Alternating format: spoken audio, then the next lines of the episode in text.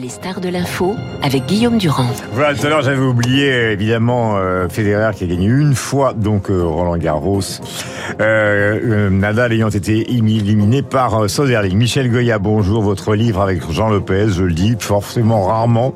L'ours et le renard sur la guerre en Ukraine, histoire immédiate, est un excellent livre qui est publié dans les éditions historiques euh, Perrin. C'est un excellent livre parce qu'il n'a pas la moindre prétention et qu'il est profond, intelligent et qu'il suit jour après jour ce qui se passe depuis le déclenchement de la guerre. D'ailleurs, à propos de ce déclenchement, le début que vous avez dans ce dialogue avec Jean Lopez apporte des précisions qui sont bien utiles, j'allais dire aux idéologues, parce qu'il y a derrière cette guerre ceux qui disent le combat de l'OTAN contre l'axe Moscou, euh, euh, Pékin, à la fois les juristes qui veulent juger tout le monde, ceux qui considèrent que euh, Poutine est fou, ceux qui considèrent que Zelensky est, est, est un clown. Tout ça, ce sont des débats que soigneusement vous évitez pour essayer de vous contenter de parler des faits, fussent-ils des faits enfouis. Et le premier de ces faits, qui est d'ailleurs au début du livre, hein, dans ce dialogue, c'est l'affaire des nazis. Vous expliquez que Bandera, c'est-à-dire les Ukrainiens qui ont collaboré avec justement euh, les nazis et qui se sont livrés à, à des représailles absolument épouvantables, euh, c'est un argument qui n'est pas retenable parce qu'il y a aussi des Russes qui ont collaboré euh, avec les nazis à cette époque-là et que le pays était divisé. Vous ajoutez que la langue ukrainienne est une vraie langue, que le peuple ukrainien est un vrai peuple et que même quand il faisait partie intégrante de l'URSS, il avait un statut qui était pratiquement un statut autonome, donc autonome. Donc les histoires de l'Ukraine, c'est la Russie, ou euh, c'est un, c'est un repère de nazis euh, aux confins de l'Empire, euh, tout ça, ce sont des histoires qui ne tiennent pas debout. Pour les deux historiens que vous êtes. Oui, oui. Euh, bonjour Guillaume, merci d'abord pour ces, ces, mots gentils. Oui. Euh, bah, je le dis parce que je le pense. C'est bien sûr. Euh, vous savez, la, la, la, politique à ce niveau, on fait du cubisme. Hein, on fait, voilà, c'est des gros blocs de, de bons, de méchants, mmh. de blancs et de noirs. De, alors que bon, souvent la, la, réalité est généralement beaucoup plus complexe et relève beaucoup plus de du surréalisme ou, ou de l'expressionnisme. là, oui, bien sûr, qualifier les, les Ukrainiens de, de, nazis ou parce que parce que Bandera, euh, euh c'est euh, c'est une absurdité euh, absolue.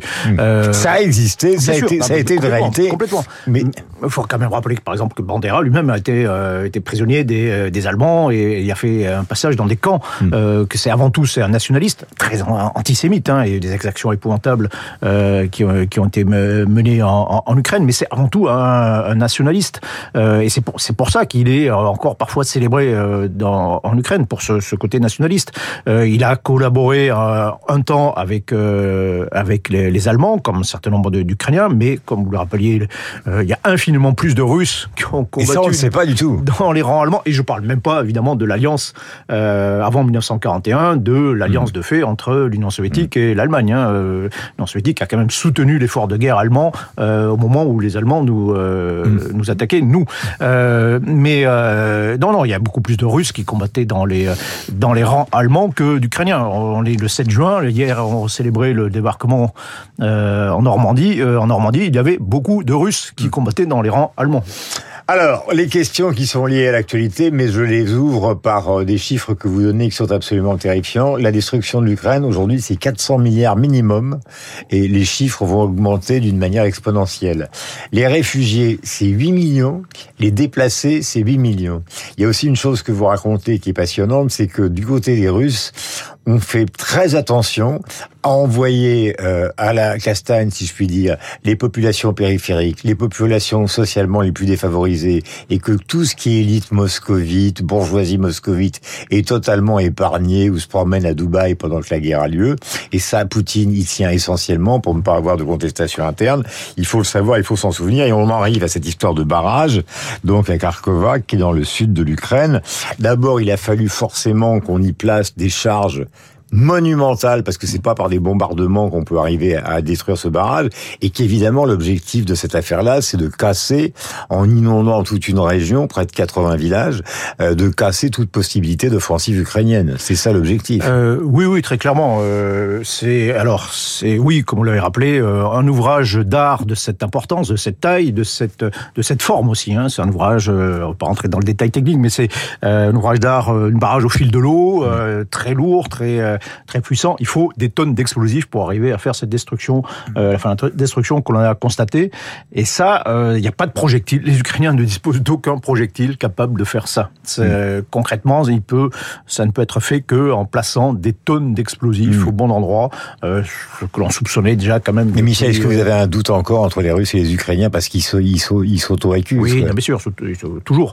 Euh, à partir du moment où c'est moche, euh, où c'est, euh, il faut rappeler, euh, détruire un barrage et provoquer une inondation qui peut provoquer des, des pertes civiles importantes, c'est un crime de guerre. Hein. C'est dans, c'est dans les, le protocole additionnel des conventions de Genève.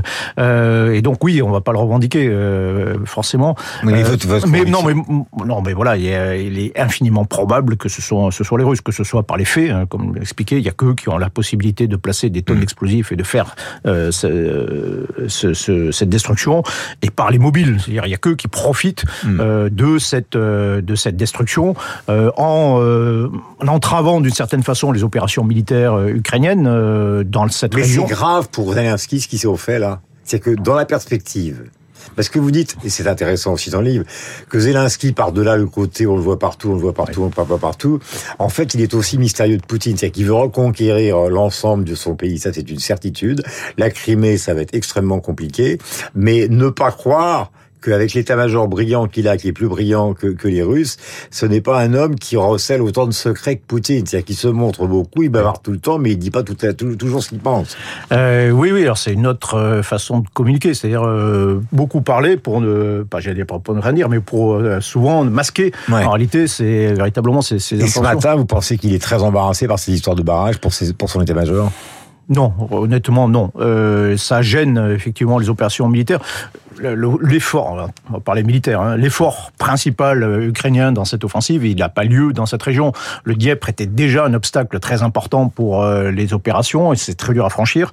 Euh, là, ça devient encore plus dur, surtout dans le sud où on a provoqué un, créé un immense marécage, euh, mais les opérations militaires étaient relativement secondaires de, de, de ce côté-là. En revanche, oui, ça crée un problème humanitaire euh, que ouais, les, les faut régler en même temps qu'on fait la guerre. Voilà, en même mais l'offensive, quand il y a eu des, des incursions sur le territoire russe, elle a commencé ou elle n'a pas commencé? L'offensive, euh, elle, elle, aura probablement lieu. Euh, les, je reviens, l'effort principal, il aura probablement lieu dans la région de Zaporizhia, entre Zaporizhia et Donetsk. Euh, il y a quand même de très nombreux indices maintenant qui montrent que ça a très certainement d'ailleurs commencé. Mmh. Euh, et, euh, et, les autres opérations sont des opérations euh, périphériques, des opérations de mmh. diversion. Très clairement, les, les attaques de drones sur sur Moscou, les, les, opérations, les petits raids, hein, c'est mmh. militairement c'est minuscule, hein, ce qui se passe du côté de Bielgorod sur le territoire russe. Politiquement, c'est mmh. beaucoup plus important. Psychologiquement, c'est beaucoup plus important. Mmh. Euh, mais ça contribue à divertir à la fois l'attention, euh, à euh, donner des comment dire des gages un peu à la population ukrainienne aussi. Il faut pas l'oublier. Hein, c'est il faut montrer que aux Ukrainiens que on riposte, qu'on se mmh. venge, qu'on fait qu'on fait goûter aux Russes un peu le, le, goût de la vodka qui qui servent depuis des mois en frappant les euh, les, les villes tout l'intérieur du du pays ukrainiens. Donc voilà, montrer que aussi on peut aller sur leur territoire leur, leur faire du mal, mmh. euh, surtout si en plus euh, on, on, utilise des Russes euh, combattants du côté ukrainien pour euh, pour mener ces opérations. Ça permet de montrer qu'il y a quand même aussi une opposition à, Vladimir Poutine, une opposition russe à Vladimir Poutine, euh, même si les Russes le, le, le masquent euh, très largement. mais voilà, ça contribue à euh, aussi divertir peut-être des moyens mmh. militaires. Hein. Est-ce qu'il y a des russophones dans les régions, dans les oblasts, qui sont vraiment pro-poutiniens ou est-ce que c'est une farce cette histoire? Ah oui, oui, bien sûr. Non, mais bien sûr. De toute façon, il n'y a pas eu de. Parce que les référendums étaient plus ou moins bidons. Évidemment, bah, évidemment, là c'est euh, une caricature de, de, de, de, référendum. Mais bien sûr, bien sûr, vous avez des populations qui est euh, qui est qui est favorable à la Russie. Sinon, il n'y aurait pas eu en 2014, il n'y aurait pas eu de, de, de, rébellion, il n'y aurait pas eu de sécession en réalité de de, de, de provinces. Avec par la suite d'ailleurs des mouvements de population, pour le dire très simplement, quand même, tous les la majorité de la population ukrainienne favorable aux, aux Russes, c'est quand même très largement réfugiée dans euh, ces républiques du Donbass ou est parti en, Russie, mais il en reste quand même euh, Alors, un certain nombre dans les territoires euh, contrôlés par le gouvernement. Le titre explique tout. Euh, il est métaphorique. L'ours et le renard. Donc Michel Goya, je le rappelle, Jean Lopez, vous dites parce qu'il faut qu'on avance et qu'on en termine. C'est une histoire immédiate de la guerre en Ukraine. Je le disais sans prétention, mais ultra précise. Vous dites en fait le, le, ce qu'ont sait de Poutine, c'est qu'il a inscrit déjà dans son calendrier encore un an de guerre. Hein, parce que c'est, et que tout est organisé, malgré les critiques de Prigogine, etc., pour faire ça pendant un an. Alors que vous expliquez que pour les Ukrainiens, malgré l'aide occidentale, il faut qu'il se passe quelque chose très très vite, c'est-à-dire quand on dit très très vite, au départ de l'offensive, plus disons jusqu'à l'automne, euh, pour obtenir des conditions qui permettraient de signer une paix, parce que au-delà, ça deviendra avec justement les déplacés, les déportés et le nombre de morts, parce que ça fait je ne sais pas combien de temps qu'on dit qu'il y a 100 000 morts de chaque côté, mais en fait on ne sait plus combien, il y en a beaucoup plus, vous savez vous? Non, pas, pas précisément, on a que des estimations, mais, c'est... C'est quoi les estimations? Parce que moi je euh, suis toujours scandalisé par le fait que nous ici, on est évidemment un peu tranquille, c'est un peu comme les guerres de 14, il y avait ceux qui, qui dansaient à Paris, et puis à 100 km c'était la guerre. Alors nous c'est plus loin, mais euh, je trouve qu'on n'est pas suffisamment sensibilisé, je ne même porte pas de jugement sur, sur justement la catastrophe qui se passe euh, à deux heures d'avion ou trois heures d'avion ah, chez mais complètement. C'est-à-dire qu'on estime peut-être qu'il y a entre 60 et 80 000 morts euh, du côté russe, euh, un peu moins du côté euh, ukrainien, mais ce sont des chiffres colossaux. Vous rajoutez des, des dizaines de milliers de blessés, de blessés graves, de gens meurtris. voilà, on a abouti à des pertes humaines par centaines de milliers. Et on a du mal. En fait, ça devient à ce niveau, ça devient une statistique. On a, on a beaucoup de mal à appréhender cette somme de souffrance que ça représente. Et le calendrier, pour terminer, le calendrier que je donnais, euh, Poutine peut attendre Zelensky? Non, c'est ça Un peu, oui, euh, effectivement. Comme vous le signez tout à l'heure, l'Ukraine est ravagée, la Russie non. Euh, et euh, la Russie, pardon pour cette métaphore sportive, mais mène au score hein, de certaines façons. C'est eux qui tiennent le, territoire. Si la guerre s'arrêtait aujourd'hui, Poutine pourrait se déclarer vainqueur. Hein. Ils ont libéré entre guillemets un certain nombre de territoires. Ils ont protégé le Donbass d'une hypothétique invasion ukro-nazie, etc. Donc ils pourraient se proclamer vainqueurs. Et en revanche, les Ukrainiens, eux, s'ils tiennent toujours à cet objectif stratégique qui est de libérer complètement leur, territoire. Ils, ont pris la Crimée y compris la Crimée. Euh, mais c'est un objectif très ambitieux, quoi. Hein. Et donc là, ils sont obligés de partir à, l'assaut, de percer ce front, de mener des grandes opérations, euh, et c'est très, c'est très difficile. Sincèrement, c'est important ce matin. Vous y croyez? À quoi la réussite de ouais. Euh, Parce que vous avez tellement travaillé, vous êtes notre confrère de BFM TV, vous êtes consultant, vous travaillez là-dessus matin, midi et soir, vous y croyez?